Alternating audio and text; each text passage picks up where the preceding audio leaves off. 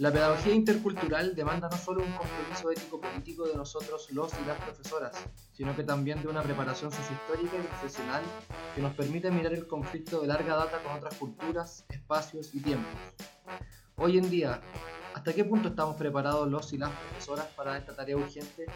¿Qué tan pro diversidad cultural y étnica es nuestro sistema educativo y currículum nacional? ¿Cómo abrimos este espacio para trabajarlo con estudiantes, niños y jóvenes desde lo cotidiano y en las múltiples asignaturas.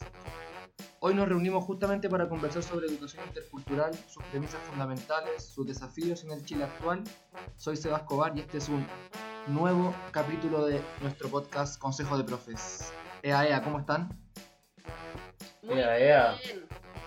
Muy bien, amigo. ¿Cómo, cómo, cómo los trata esta, esta última semana de, de septiembre? Justo antes hablábamos del sufrimiento de octubre, así que... Sí, sí, está duro, está duro. Está duro. Sí, el cuerpo lo empieza a sentir. Le, le, contamos a la gente que, que, nos, que, nos está, que nos va a escuchar que hoy día tenemos una, una invitada de lujo eh, que viene a, a, contarnos un poco de su experiencia, de esta temática que hemos, que hemos instalado para el día de hoy, que es hablar sobre interculturalidad, ¿cierto? Pedagogía intercultural y otras y otras cosas. Eh, nos acompaña Paz, así que Paz, si quieres te, te, presentas tú misma y le cuentas a la gente un poquito de ti, de lo que estás haciendo, de dónde vienes, etcétera, etcétera. Ya, súper. Bueno, primero saludarles, agradecerles la invitación a, a, Trini, a Seba y a Nacho. Estoy súper contenta de, de, poder participar en este espacio y conversar con ustedes porque escucho el podcast y siempre estoy, estoy desde, desde mi casa eh, opinando. Así, ah, yo quiero, pienso esto, creo esto. Así es que muy contenta, muy agradecida también de estar acá. Y bueno, contarles entonces que soy de formación inicial educadora de párvulos, entre otras cosas, pero creo que eso es como lo que articula la mayor parte de mi, trabajo y mis acciones.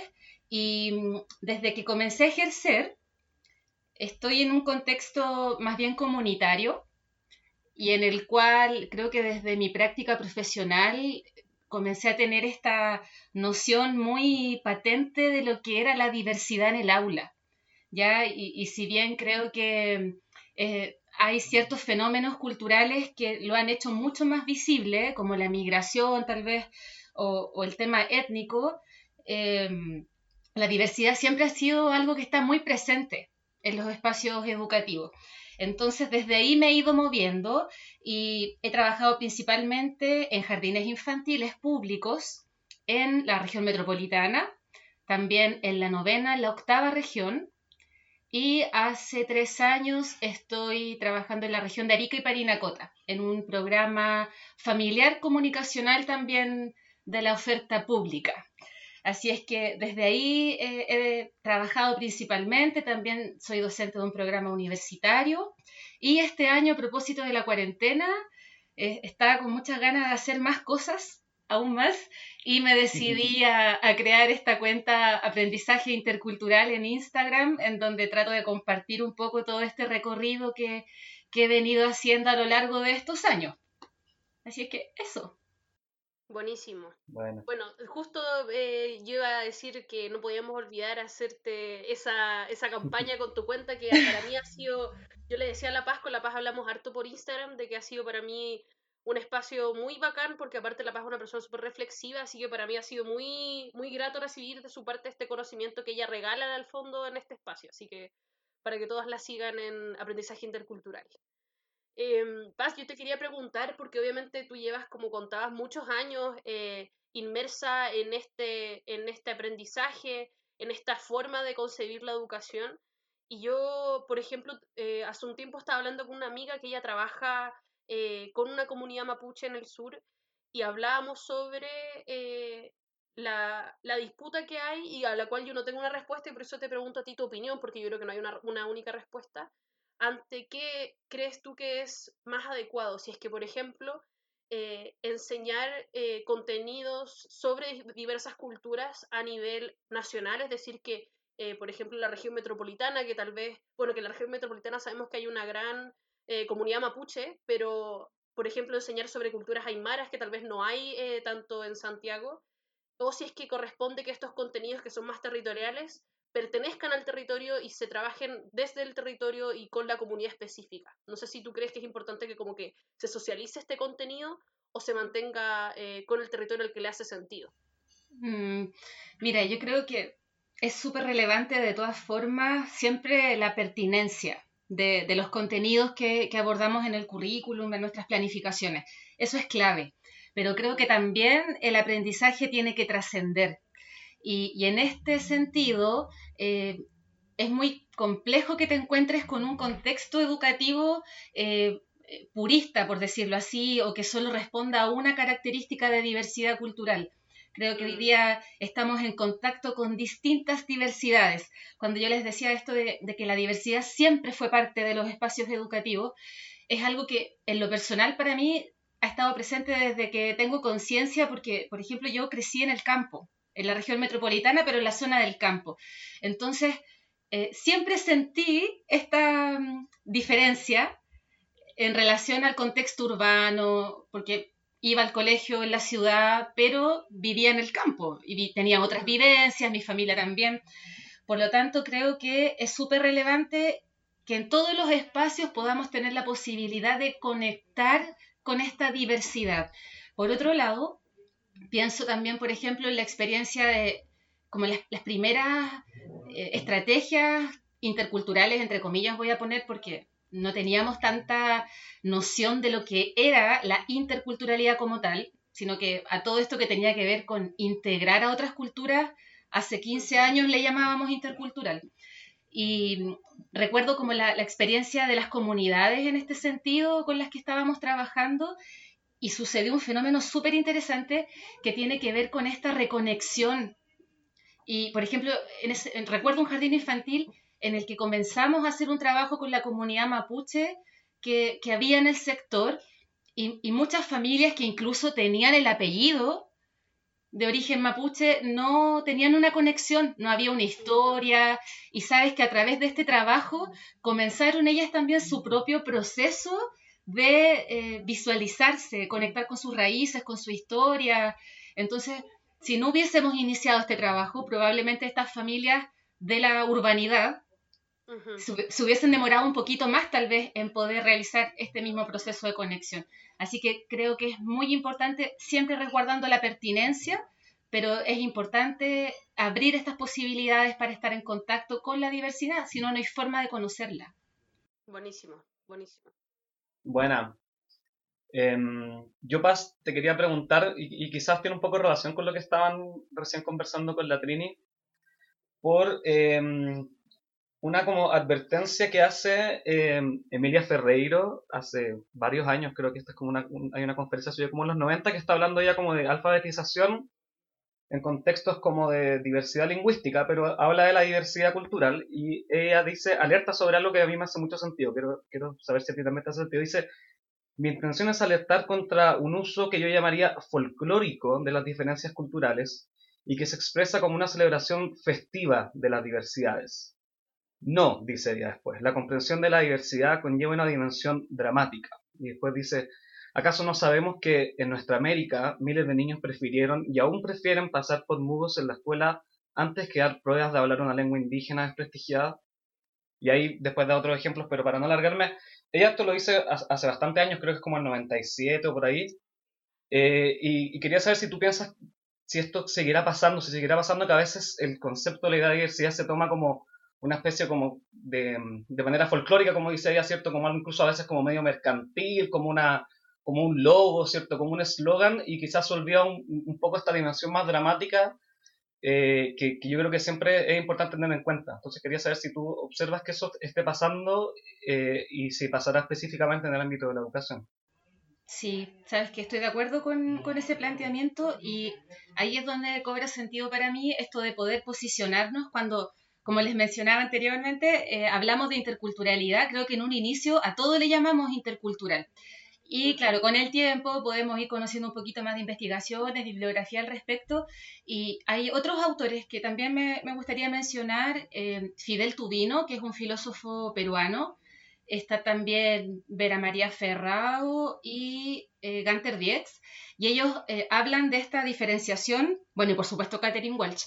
Eh, ah, sí, yo ese texto lo conocía, el de Catherine Welch, como de las tipos de interculturalidad. Ella es, seca, es, muy, muy buena. Y que a veces nos podemos, no nos dejemos engañar por su apellido, si bien ella nació en Estados Unidos, ha desarrollado principalmente su trabajo en Ecuador, y ella trabajó directamente con Paulo Freire de primera, de primera línea, así que conoce muy bien el trabajo popular. Eh, entonces, bueno, estos autores que les mencionaba eh, diferencian muy bien esto de la interculturalidad crítica o funcional. Entonces, precisamente, cuando vamos a ver cómo define el Mineduc el trabajo intercultural, el enfoque intercultural en educación, habla de la educación intercultural bilingüe. Entonces, claro, pues ahí cabe hacernos esa pregunta como, se resolverá, por ejemplo, eh, esta inquietud por la diversidad, por cómo integramos la diversidad en el aula, cómo aprendemos a convivir en diversidad, porque en el fondo no es que nosotros vamos a integrarlos a ellos. Claro. eso es súper importante. Entonces, cuando tenemos estas dos conceptualizaciones de la interculturalidad funcional, podemos diferenciarlo muy bien. Lo funcional tiene que ver con eh, favorecer estas relaciones al interior del sistema, que haya participación, que esta mayoría le abre la participación a la minoría. Eh, sin embargo, cuando hablamos de interculturalidad crítica, que es la postura que más ha trabajado la Catherine Welch, eh, nos encontramos con que no podemos pensar en interculturalidad crítica si no tocamos el modelo sociopolítico, porque allí es donde está el origen el origen de, todo el sistema que estamos viviendo.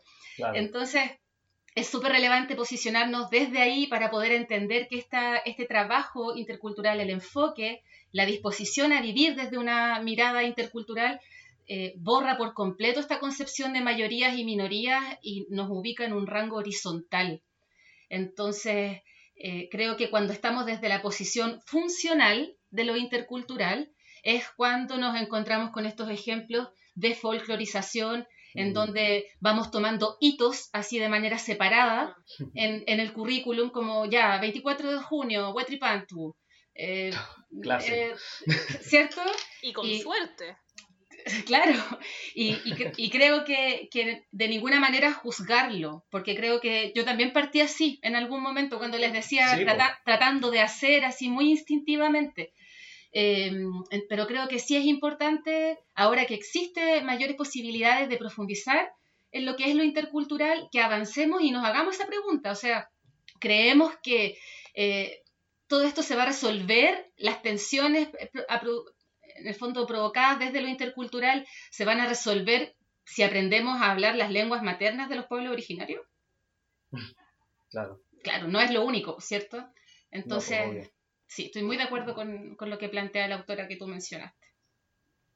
Sí, a, mí, a mí va muy, muy en, el, en, el, en la onda de lo último que estabas diciendo, me pasa un poco también, bueno, yo siempre trato de, ligar la conversa con, un poco con, la formación de profes, que es donde yo estoy trabajando el último tiempo, pero me pasa también que, que es un poco, a pesar de que el tema está súper instalado, quizás ahora como en términos públicos, ¿cierto? En términos como de de lo correcto, lo que, lo que mm. habría que hacer, ¿cierto? Como de, de, abrir la perspectiva y el trabajo intercultural, ¿cierto? Y las miradas horizontales. Eh, vemos todavía que dentro de las mallas curriculares, dentro de, de la formación de profes, inclusive diría yo que dentro del propio perfeccionamiento docente, de todos estos cursos que se hacen de verano, de todos estos cursos que a los profes más encima los obligan a ir, nos obligan a ir, eh, aparecen re poco, eh, temáticas como la de derechos humanos, temáticas como la de la interculturalidad. Entonces pareciera, mi idea, de, mi, diagnóstico, que, me gustaría escuchar tu opinión, es que de repente eh, estas temáticas que son de extrema relevancia, diría yo, y decíamos en la editorial, están más instaladas a nivel social, ¿cierto? Como del discurso, pero todavía no permean nuestra esfera, que supuestamente es una de las, de las más primordiales como para poder de alguna forma disputar ciertas transformaciones en cuanto a las concepciones de, de, la interculturalidad o de las performances de nuestros profes en los distintos territorios, ¿cierto? Ya no solamente hablando de necesariamente de, de, del Walmapu o de otros lugares. Entonces me, me gustaría también como saber la, la, opinión que tú tenías y también de lo que te hayas encontrado en las distintas regiones, como nos decías que hay estado en, hartos lugares trabajando y, y, y, conviviendo con, con profes y otra gente. Sí, sí, sabes que, mira, pensaba en esto de que, claro, que no aparece todavía. Yo recuerdo cuando comenzamos con la temática intercultural en el jardín infantil, fue algo súper instintivo. Y ahora, por ejemplo, consultando cifras, tú te das cuenta, estoy hablando del año 2007, que fue el año que hice la práctica profesional. Eh, y consultando, por ejemplo, cifras de extranjería, tú te das cuenta que el año 2007 justamente es el año en el que hay un incremento considerable en cuanto a la solicitud de visas, por ejemplo, de, parte de ciudadanos extranjeros. Y resulta que, ¿qué estaba pasando en el Mineduc? O sea, ya en la realidad, nuevamente la realidad supera el ministerio. y... no, importa, no importa cuándo leas esto. en este caso, cuando lo escuches. sí. Entonces, claro, pasa, sucede esto. Yo recuerdo, estuve investigando hace un, hace un tiempo para, un curso que estaba realizando y nos encontrábamos con que esta política de los nuevos, nuevos ejes para la política indígena, el Mineduc lo saca el año 2007 y, está solo centrado como en el tema, por supuesto, indígena y, lo que tiene que ver con, con la, la, migración, solo aborda los temas de los refugiados políticos haitianos y eh, palestinos. O sea, solo para eso se pronuncia en relación a la migración. Y yo recuerdo que ese año en la sala era como estar en otro país, trabajando realmente. Yo venía saliendo de la U, nunca me hablaron de, esta, de, estos niños y niñas con los que iba a enfrentarme. Y entonces fue todo muy instintivo sobre la marcha. Y creo que hoy en día es inevitable, ¿cierto?, asumir que estamos en un contexto cada vez más diverso, em, pero es un tema también muy incómodo. Incómodo para la institucionalidad, porque, porque requiere tener ciertas posturas, definir tu opinión respecto a otros temas, como tú mencionabas, se cruza mucho con la temática de derechos humanos, eh, bueno, desde el mundo Aymara, por ejemplo, que es con el que yo más me relaciono hoy en día, lo podemos relacionar con el buen vivir, que es finalmente un paradigma de vida. Entonces, eh, es muy incómodo para la institucionalidad meterse en eso y, no hay posturas definidas. Entonces se queda solo en esto, en esto muy funcional, como de vamos a aprender a contar del 1 al 10 en Mapudungún, eh, vamos a aprender, ¿cachai? Entonces, creo que ahora ahí tenemos nosotros una oportunidad interesante. No, no nos vamos a quedar en eso de que, ah, pucha, desde lo institucional es muy poco lo que llega. Porque creo que, como fue la experiencia que vivimos nosotras como educadoras de párvulo, y que tengo que decir que, por ejemplo, esos cursos que ustedes mencionaban, a las educadoras no nos llegan, ¿ya? ni, ni siquiera. Nosotras trabajamos con niños y niñas hasta el 31 de enero, o sea, ni una posibilidad de capacitarse. Eh, pero creo que en el caso de las educadoras, que siempre estamos como luchándola desde abajo, en el mundo docente, eh, tuvimos la posibilidad de que al no existir esta capacitación mucho más crítica, eh, nos autoformamos. Y entonces empezamos a, buscar nosotras con mucha más autonomía y en este caso, bueno, justamente yo estaba en, una, en un jardín infantil donde los criterios más bien de trabajo respondían a pedagogías freirianas, mucho más populares, que fue una suerte, tengo que decir suerte, porque no es algo común en los jardines infantiles. Eh, y creo que eso nos permitió ir abriendo nuestro propio camino crítico en torno a la interculturalidad.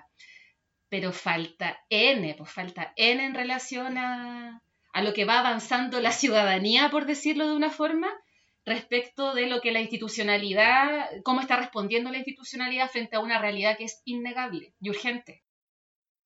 Sí, sobre todo, sobre todo, y ahí solamente va a comentar y, seguir con, otra, con otra pregunta, pero me, parece que lo último que decís es súper importante porque estamos hablando de que no es solamente como ha sido histórico que la escuela esté atrasada para atender distintas necesidades de la ciudadanía, sino que ahora estamos hablando que también, por ejemplo, la educación superior está súper al debe también con la formación de sus profes, ¿cierto? O sea, eh, te están fomentando que te vayas a región porque de alguna forma tenéis, por ejemplo, bonos de zona, qué sé yo, y tú te vas a trabajar a esas zonas que quizás vas a encontrarte con eh, comunidades indígenas, con alta, alta cantidad de, inmigrantes, pero formación para el trabajo eh, intercultural, ¿cierto? No, no, tienes. Entonces, claro, al final vas a reproducir una lógica de que, que hay aprendido en la universidad que muchas veces es la de Santiago, ¿cachai? Es la, que, es la con la que nos formamos acá, en la escuela pública o en el subvencionado o en el privado, pero que, pero que no se, no, se relaciona ni siquiera con un contexto de, de espacio, digamos, de, de, lo que podría ser ir a trabajar al norte y al sur, ¿cachai? Como que yo creo que,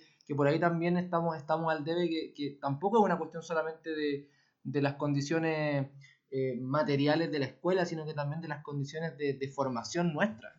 Y sabes qué, Seba, yo agregaría eso, que el, el, todo lo que en el fondo tú quieras hacer como profe, como docente en relación a lo intercultural, primero, primero, antes de la capacitación, antes de todo eso, pasa por ti como persona. Porque, es, como ustedes lo decían en la editorial, esto tiene que ver con una temática ética y política de, de ti mm. como persona, como sujeto en esta sociedad, en esta comunidad, de entender tu rol, de entender qué quieres tú, de cuál es tu aporte para transformar la comunidad en la que estás presente. Entonces, conjuga un montón de, factores y, me acuerdo, por ejemplo, cuando Maturana, Maturana sí, él hablaba de que esto de, que en la biología no existe esto de la competencia en, una misma mm. especie. Sin embargo, los humanos, las humanas sí lo tenemos y, y, sobre eso hemos construido este paradigma de la competencia en el fondo. Y esa competencia se basa en la negación del otro, de la otra. Y cuando pensamos qué es lo que hay detrás de los prejuicios, de los juicios en el fondo que dificultan o que son un obstáculo en el camino intercultural, es la negación de la diversidad del otro de la otra. Y, en, y, en, ese sentido, como cultura chilena, tenemos tanto, tanto que remecernos. Entonces creo que cuando te decía que esto es un tema muy incómodo, es porque te remesa hasta la última fibra. No puedes empezar a trabajar desde una perspectiva intercultural si no te remesiste tú mismo antes con este tema y, y, lo diste vuelta en ti misma. Entonces, em, es potente, es potente. Sí, perdón, que... Ah, no, perdón. No, dale, dale, Nacho. No, era, era, solamente para meter la cuchara porque creo que lo, lo, que acaba de decir La Paz, creo que um, ahora me hizo mucho sentido relacionándolo con tu primera pregunta, Trini, como si la interculturalidad debería estar como relegada a ciertos sectores en particular, donde hay cierta población, o debería ser un tema país, y tiene que ver con eso, porque es como, como dice La Paz, hay que partir mirándonos a nosotros mismos, yo creo que es un problema muy especial de Chile, que, y lo hablamos de hecho en el último capítulo, pues, como esta idea oficial de que Chile es un solo país, con una sola nación, que tiene estas tradiciones súper centralizadas, entonces si no partimos quizás pueda agrietar todo ese discurso, va a ser súper difícil poder hacer otras cosas ya más específicas. Entonces, claro, tiene que partir de ahí quizás. Sí. De desarmar un poco eso. Justamente, la, la Catherine Walsh tiene un concepto como el que dice el Nacho, sobre la grieta, porque a veces tú podéis decir mm. como, estoy sola en el colegio luchando contra este muro de, de indolencia, de insensibilidad mm. finalmente, y, bueno, aunque estés sola, amigo, amiga, aunque estés sola, eh, empieza, eh, empieza a agrietar la pared, agriétala, porque en esa grieta va a entrar un poquito de oxígeno. Y o sea, yo de verdad lo que puedo decir desde mi experiencia es que el camino no es fácil y no se da rápido. Y ahí te encontrás con un montón de resistencia y es doloroso también. Ayer lo hablábamos con la Trini a propósito de su lectura es muy doloroso irse encontrando, para mí por ejemplo es doloroso, eh, encontrarte con la resistencia que hay en las demás personas respecto de abrir la comunidad para que mm. participen otros y otras. Y entonces, como profe, como, como educadora, creo que ahí tenemos otro desafío que es súper importante y que en términos como más académicos podríamos decirlo que es esto de la decolonialidad del saber porque nos hemos, nos hemos acostumbrado a que el conocimiento y el aprendizaje lo producimos nosotros los profes, nosotras las educadoras. Entonces, eh, hay una, también un desafío potente de entender cómo se produce el aprendizaje, cómo se crea el conocimiento. Y eso posicionarlo en la comunidad. Y en la medida en que empezamos a valorar a otros actores de la comunidad y les vamos dando su propia voz, eh, relevando su protagonismo, es donde podemos empezar en el fondo a, convivir ya no desde lo que les mencionaba al principio, de esta minoría o mayoría, o de nosotros los chilenos que les abrimos el espacio a los extranjeros o a, los descendientes indígenas. ¿Te fijas? Entonces, creo que ahí también hay, hay un desafío grande y en ese sentido la escuela tiene que agrietarse por completa, la escuela así como un genérico, mm. porque, porque esta, la escuela ha tenido un rol tan eh, perversamente clave en esta hegemonía del conocimiento, de quién es el que enseña, de qué es lo que se tiene que aprender, cuál es la historia contada. O sea, si tú piensas ir a la escuela, ustedes lo decían también, como cuántas generaciones antes de nosotros perdieron su lengua en este tener que tener que mutearse, porque era una forma de protegerse. Y todavía pasa. Yo trabajé en el sur y pasaba. ¿Cachai? Yo lo vi en las comunidades mapuche en el sur y, acá en Arica también lo veo. Acá en Arica, en el norte, en general norte grande, se vivió este proceso del, blanqueamiento, chiquillos, que fue realmente horrible con la población afrodescendiente principalmente, que, acá en la región de Arica y Parinacota es muy numerosa. Em, esto de que eh, a las mujeres negras se les obligaba a tener que reproducirse con hombres blancos para mejorar la raza, para ir eliminando el color. Eso existió, eso existió y todavía duele. Entonces, eh, la, escuela en ese sentido eh, requiere con urgencia de agrietarse y nosotros tenemos que hacerlo. Sí. No, es heavy porque, o sea, a partir de lo mismo que tú decías, a mí eh, esto es algo que le sucedió a mi familia. Mi, mi tatarabuelo era era un, ¿cómo se llama? Parte de, parte de, un, de una comunidad mapuche, él era cacique, y mi bisabuela, eh, hija de él, eh, negó su cultura toda la vida, por lo tanto mi familia, en, ninguno de nosotros conoce la cultura de nuestra familia hacia atrás, ninguno habla mapu, eh, mapudungún, todo el espacio territorial que ocupó el fondo su familia también perdido y todo en base a un miedo de, ser estigmatizados por su cultura. Ese fue el miedo de, mi, de mis abuelos en su momento y por el cual nosotros como familia también, mi, papá intentó eh, encontrar algo de su cultura en el camino, pero obviamente se encontró con muchas puertas cerradas. Mi, mi, mi bisabuela hasta el día en que murió nunca quiso hablar eh, Mapudungun, aunque sabía. Mm, sí.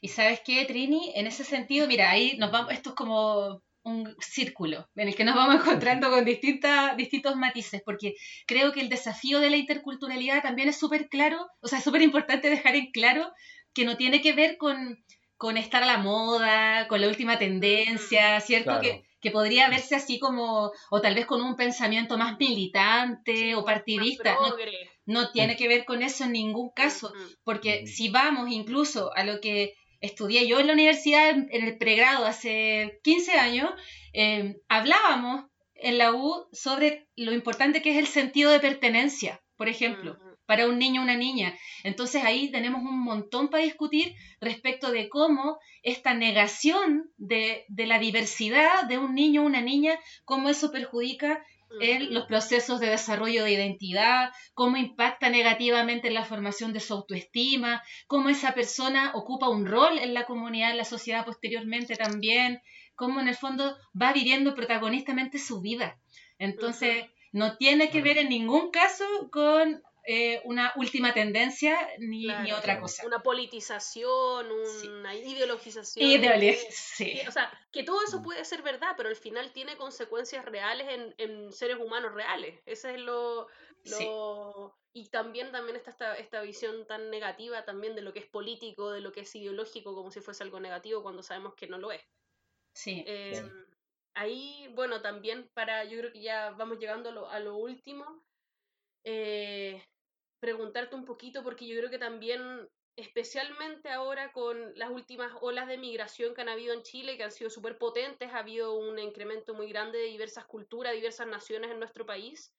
Eh, si tú sientes que también como, como docente eh, se han tenido que reestructurar las formas también de concebir la interculturalidad, porque yo creo que en un inicio, tal como decías tú, era muy ligado a pueblos originarios, a culturas más bien eh, nacionales, comillas, o que habían llegado a Chile desde hace muchos años, pero ahora nos encontramos con un, nuevo cambio, con recibir culturas de otros países que vienen a, existir aquí. Como qué, qué, sensación te da, a, qué, a, qué, eh, a qué respuestas has llegado. Sí, yo creo que es un proceso totalmente dinámico, porque eh, la forma, o tal vez la diversidad cultural con la que yo empecé a trabajar hace 12 años, es totalmente distinta a la que tú te encuentras hoy día en una sala. Y creo que positivamente, dentro de esas diferencias, eh, algo que, me encanta poder constatar hoy en día, hoy que por ejemplo yo trabajo principalmente con familias, ya no trabajo con, niños y niñas directamente, eh, es poder ver el nivel de empoderamiento. Ya esa persona ya no es, ya no tiene una actitud pasiva frente a, este país que te mira así como, mm, no sé si te voy a aceptar. Eh, entonces hay un activismo eh, que nos está educando mucho también. Entonces me encanta, por ejemplo, lo que están haciendo las mujeres afrodescendientes eh, en esta... En han armado unos grupos tan potentes ahora. Súper, súper y están súper visibles y, nos permite, y aprovecho de contar que la Juliette Micolta, que es una activista afrodescendiente, va a estar prontamente la próxima semana dando un taller. Eh, ahí en su Instagram pueden encontrar información, arroba Bemba Colorá. Yo, sí, yo voy a participar porque de verdad quiero seguir aprendiendo porque siento que es súper, como les decía esto, de que tienen que levantarse otras voces para ir reeducándonos en este dinamismo que, que tan rápidamente eh, va caracterizando el tema intercultural. Entonces, eh, es importante que los liderazgos sean compartidos, que sean comunitarios, que sean transformacionales finalmente. Así es que creo que, es súper importante mm, para nada quedarnos en una visión estática de, de, estos fenómenos están cambiando día a día, totalmente. Buenísimo. Oye, ¿les parece si, si, hacemos la pausa en este momento? Una, se pasó rapidísimo el rato, como siempre, de, conversa. Está muy intenso, es como para estar en un, barcito esta hora. Sí. Pero bueno, ya le vamos, ya le vamos. Ya, ya, tienes la invitación para ese día cuando, cuando reunamos a la gente que nos ha acompañado en estos, en todos estos capítulos que vamos, vamos a armar algo ahí para que nos veamos algún día. Algún día. Bueno, yo. Seda, cacha la invitación que se sacó el SEDA, qué bueno, qué bueno Está buena. Yo digo, tiro que sí. Cuidado, ¿ah? de, a poco, de a poco vamos sumando, de a poco vamos sumando confirmados. Claro. Bueno, yo, yo propongo que esa reunión también podría ser a Canarica, al borde de la playa, los barcitos están en el borde de la playa, piénsenlo. Tenemos, tenemos una, tenemos una amiga, tenemos una amiga muy querida ya, así que mira, sería muy lindo poder visitarlas a ambas. Ya, gira de estudio, gira de estudio. Listo, gira de estudio. Oye, Paz, eh, cuéntanos con, qué temita nos vamos a esta, a esta pausa. Ya, elegí esta canción em, porque es muy especial para mí, me conecta mucho con, una experiencia que viví eh, mis primeros meses de ejercicio docente y, creo que me permitió conectar con mi propósito de vida, así de potentes. Mi, mi propósito de vida que está totalmente ligado a lo que yo hago día a día, que, es mi trabajo. Y, también porque hoy estamos grabando, ¿lo puedo decir? ¿La fecha que sí, por supuesto. Ya, hoy es 28 de septiembre y es el cumpleaños de Víctor Jara. Y, en honor a él, entonces eh, les invito a que escuchemos Vamos por Ancho Camino, esa canción preciosa, un himno a la esperanza y también a este tema que estamos conversando, porque creo que más que nunca seguimos en, en, un ancho camino avanzando hacia una forma de vida intercultural. Hermoso. Vamos con esa cancioncita, póngale play.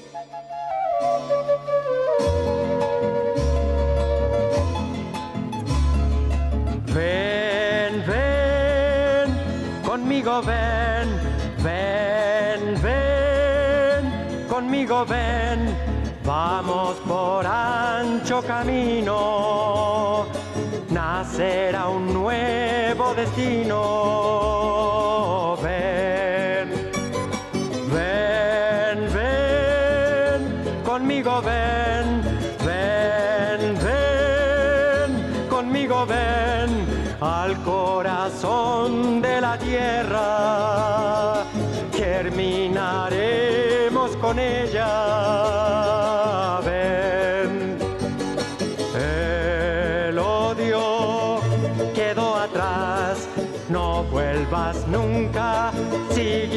El mar, tu canto es río, sol y viento, pájaro que anuncia la paz. Amigo, tu hijo va, hermano, tu madre va, van por el ancho camino van galopando en el trigo,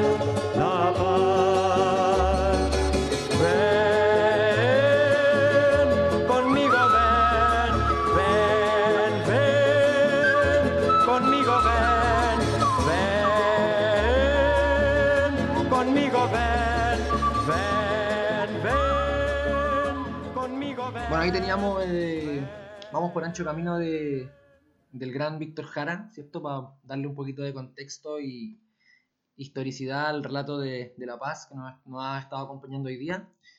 Y ahora ya para cerrar nuestro capítulo de hoy vamos con la sección más aplaudida, requerida, pedida, insistida por nuestro público y esperada por nuestro público, las recomendaciones pedagógicas. ¿Quién le parte? ¿Quién le va? La Paz, porque es la invitada. Ya, súper, súper.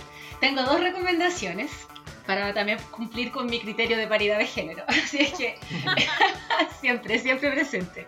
Ya, entonces la primera que, que, les quiero sugerir es un cortometraje boliviano que es bastante antiguo, es del año 2009, pero a veces cuando converso con algunas personas no lo conocen. Así que por eso quiero aprovechar esta oportunidad de, de compartirlo y es La abuela Grillo. Ay, sabía, ¡Ah! Ya. Es eh, de verdad eh, súper interesante, no es solo para niños y niñas, es un material que se puede compartir en familia, que es como siempre mi, mi, mayor eh, inquietud, que pueda ser compartido en familia, y, y, en el cual se aborda la relevancia de, de la temática del agua y la mercantilización del agua en Bolivia. Así es que súper interesante, esa es mi, primera sugerencia. Y la segunda es la película, que también es antigua, es del año 2009, eh, es una película animada que se llama Kirikou. No sé si la conocen. La conozco, pero no la he visto. Oye, es, es hermosa. Y saben que la había olvidado, eh, pero recuerdo que con un curso hace muchos, muchos años era así ya nuestro hit máximo, la teníamos que ver siempre y me acordé hace poco de ella de nuevo y el fin de semana pasado que viajé a Santiago estuve con uno de mis sobrinos y la vimos. Entonces ahí la puse a prueba con esta generación eh, más moderna y finalmente cumplió todas mis expectativas, la superó. Eh, Kirikou es una película que narra la historia de un niño muy pequeño, muy pequeñito, y es interesante poder también compartirla en familia porque es un niño negro de una tribu africana. Eh, entonces ya visualmente es em, un niño que no siempre vemos en las películas. ¿ya? Entonces, desde ahí es muy interesante. Eh, con mi sobrino, por ejemplo, estuvimos conversando, él tiene tres años, estuvimos conversando por qué no usaban ropa, sobre el color de su piel, porque él no conoce personas eh, que tengan ese color de piel. Eh, y además es súper interesante cómo aborda las temáticas de la autonomía en un mundo tan adultocentrista. Entonces, está, la recomiendo totalmente para poder verla en familia, porque Kirikou es lo máximo, resuelve un montón de problemas de la comunidad de adultos, es proactivo, entretenido, inteligente, curioso, todas aquellas características que tenemos que promover en, los niños y niñas hoy. Buenísimo. Buena, bacán. Oye, por favor, vean la abuela Grillo. Y Cricu ahora me acabo de acordar que también lo vi, pero la abuela Grillo la, llevo en el corazón. De hecho, la nombraste y empecé a tararear la canción. Oye, y eso, eso, Trini, también antes que se me vaya, la música de la abuela Grillo la hizo Luzmila Carpio, que es una cantante súper destacada boliviana, eh, para que también conozcan su música. Así es que... Ah, no sabía, buenísimo. Súper recomendada. Eh, pucha, La Paz dejó la vara alta, pues nada que decir. Yo, eh, bueno, quiero recomendar un documental que me lo recomendó harto, varios amigos me lo recomendaron, que salió ahora esta semana, la semana pasada en Netflix, que se llama El Dilema de las Redes Sociales. Eh, me hizo reflexionar harto. Eh, es, una, es una montaña rusa, hubo momentos de alta desesperación, de alta, alta ansiedad, ahí buscando el rabotril en el cajón. Y después ya me calmé, me calmé, me tranquilicé y, siento que si bien es un documental que te muestra como de forma intensa como lo que implica las redes sociales, también llega a puerto y no es como esos documentales que son solamente como de denunciar, sino también de, de proponer. Así que lo encontré muy, muy bueno, muy recomendado. ¿Desactivaste las notificaciones? Sí, desactivé la notificación. cancelar cuenta. Claro, borraste aplicaciones pero desactivé notificaciones. He hablado con mucha gente que lo dio esto, dicen, no, yo borré esta aplicación. Yo conozco caleta de gente que ha borrado Instagram. ¿Qué onda? Yo, no llegué para tanto, no llegué para tanto. Nunca tanto. No, no, no. Hoy sí, pero es, bueno, igual lo vi. Y es, interesante. Quizás dice muchas cosas que yo creo que todos saben, pero como dices tú, la gracia es que llega a puerto y, lo muestra de una manera muy fuerte. Eso, eso. Y, te lo dice gente que estuvo metido. No es como el, el, que dijo el que dijo, no, es el expresidente de Pinterest, el expresidente de Instagram, de Facebook, como gente que de verdad sabe lo que creó. Sí, sí. Eso es fuerte. Fuerte. lo voy a ver. Sí, velo. Em, yo que, bueno, voy a recomendar, va a sonar como que me estoy subiendo como un carro a la victoria, pero en verdad, bueno, da lo mismo. Quiero recomendar eh, un libro de nuestro reciente galardonado Premio de Literatura Nacional, que no sé si tiene tanta relevancia el premio a estas alturas, pero eh, Licura Chihuahua es un poeta, yo creo, muy importante que hay que leer alguna vez en la vida, creo yo. Mm, sí. Y, y aprovechando que en internet hay, no está el libro completo, pero hay un fragmento grande de, de su libro de ensayo de recado confidencial a los chilenos. Y yo creo que, que se relaciona quizás harto con lo que hemos estado hablando. Yo por lo menos cuando lo leí, me produjo un poco, me produjo un poco esta grieta de la que, de la que hablábamos antes. Siento que se agrietaron, se agrietaron muchas cosas en mí cuando lo leí por primera vez. Y el año pasado lo volví a leer porque fue Licura Lonquimaya donde yo trabajaba y tuvimos como una conversación con él. Entonces también fue a volver a releerlo y, y no sé, y siempre que lo releo es, es como esa sensación de, de enfrentar un poco la identidad personal también, la identidad nacional y repensarla, ¿cierto? En, en cómo entra en contacto con la diferencia, con una otra edad que muchas veces evitamos, escondemos porque, como decía, para cierto, incomoda. Entonces, enfrentar quizás esa incomodidad y, y, con la prosa de Licura, con, con, la escritura de Licura, con la ternura de Licura, es como eh, muy bonito hacerlo así. Así que yo recomiendo mucho su lectura. Está un fragmento bien grande en Memoria Nacional, eh, memoriachilena.cl. Ahí si uno lo busca está casi completo el libro, Recado Confidencial de los Chilenos, de Licura Chihuahua. De hecho, llegó hoy día por correo eh, una, una no sé si a esta altura un, un marketing publicitario, pero me llegó que hay varios libros de Licura, me, me, me imagino que a propósito de, su premio en la librería universitaria de la Chile, ah, eh, varios de sus libracos con, con descuento, así que por si alguien también quiere echar una mirada, pues puede meterse a la página de la librería universitaria y quizás va a pillar alguna, alguna oferta conveniente. Eh, yo quiero, quiero hacer una recomendación musical. me parece que el primer como disco larga duración de, de la Vera Espineta, la hija del flaco, el disco se llama Terzo, de, tiene, debe, creo que salió el 21 de septiembre, hace una semanita, y he estado los últimos días reproduciéndolo un par de veces durante la jornada y está, está bien interesante, bien, bien espineta. Así que ahí para que le echen un, una, una escuchada, un play. Eh, aún no está en, el Spotify, pero lo pueden encontrar en el, en el YouTube. Así que pueden, pueden pillarlo por ahí, está completito, así que reproduzcanlo y, y denle nomás. Ojalá les guste. Estamos llegando entonces al... Al fin. Al fin, al fin de, al fin de los tiempos, al fin de este capítulo. Eh, desde ya, Paz, te pasaste. Eh, una conversa muy, muy grata, muy entrete, eh, que deja hartas preguntas además, yo creo. Sí. creo que más que más que viniste a, aclararnos muchas cosas, nos dejaste nos dejaste muchas preguntas, así que eso está bueno como para darle para darle un, un, camino un camino a lo que a lo que hemos conversado hoy, a las reflexiones y, también a la experiencia que nos compartiste. Así que mm. yo al menos, y me imagino que los chicos también, eh, súper agradecido de que nos hayas regalado eh, casi una hora de tu tiempo para poder conversar con nosotros. Excelente, entonces hice mi, hice mi tarea. ¿Cómo, ¿Cómo, ser profe si no planteando preguntas? Así que, así que me alegra mucho escuchar eso y creo que estos espacios son tan, tan necesarios, chiquillos, chiquillas, así que qué bueno que existe este podcast, de verdad yo lo disfruto. Eh, si bien a veces las temáticas son súper acotadas, uno pensaría a lo que es la educación básica o a las áreas en las que ustedes se desempeñan, pero yo como educadora de párvulo he encontrado un espacio acá para, para escuchar y para ir eh, discutiendo desde aquí en mi casa cuando, cuando pongo los capítulos. Así que em, creo que hacer la invitación en el fondo a, continuar en este camino y hacerlo acompañadamente en comunidad. Eso es súper relevante. Bacán. Muchas, muchas, gracias. Muchas gracias. De todas muchas maneras vendrá una próxima invitación. Eso. Eh, sí o sí. Súper. Ya sea presencial o virtual. Eso. Ya sabes, Se puede de ambas. Sí.